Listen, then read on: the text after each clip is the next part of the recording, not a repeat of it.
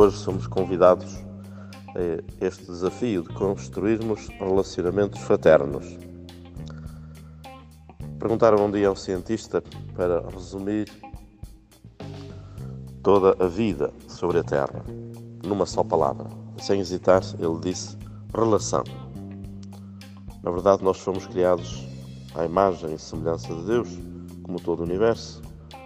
E hoje também que celebramos São Tomás de Aquino, filósofo e teólogo, que se esforçou também por descobrir, digamos assim, o que é que une a própria Trindade, e é precisamente esta relação de amor entre as três pessoas, que depois passou também para um relacionamento equilibrado para a própria humanidade eh, e para todos os seres criados.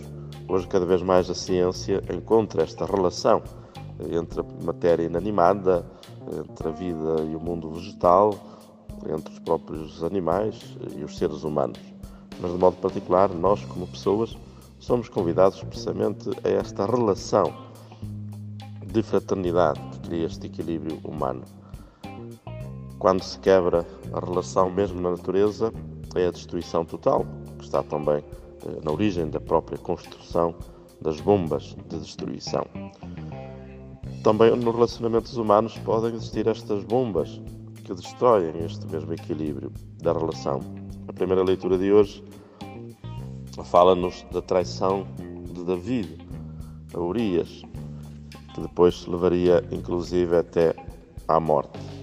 É sem dúvida o corte de uma relação dentro de um próprio reino que acaba por destruir o outro.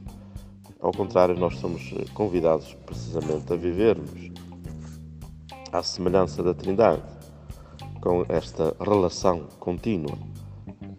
Ao terminar o seu segundo mandato, Emaús dizia precisamente que tinha aprendido esta grande lição do movimento dos focolares.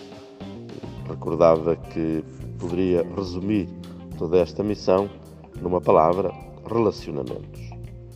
Ao terminar o seu mandato, ela recorda que foi uma época marcada profundamente por uma crise de pandemia, como sabemos, económica, mas recorda qual foi o tema central eh, da sua presidência, a centralidade dos relacionamentos, visto sob a ótica do carisma de Chiara Luke.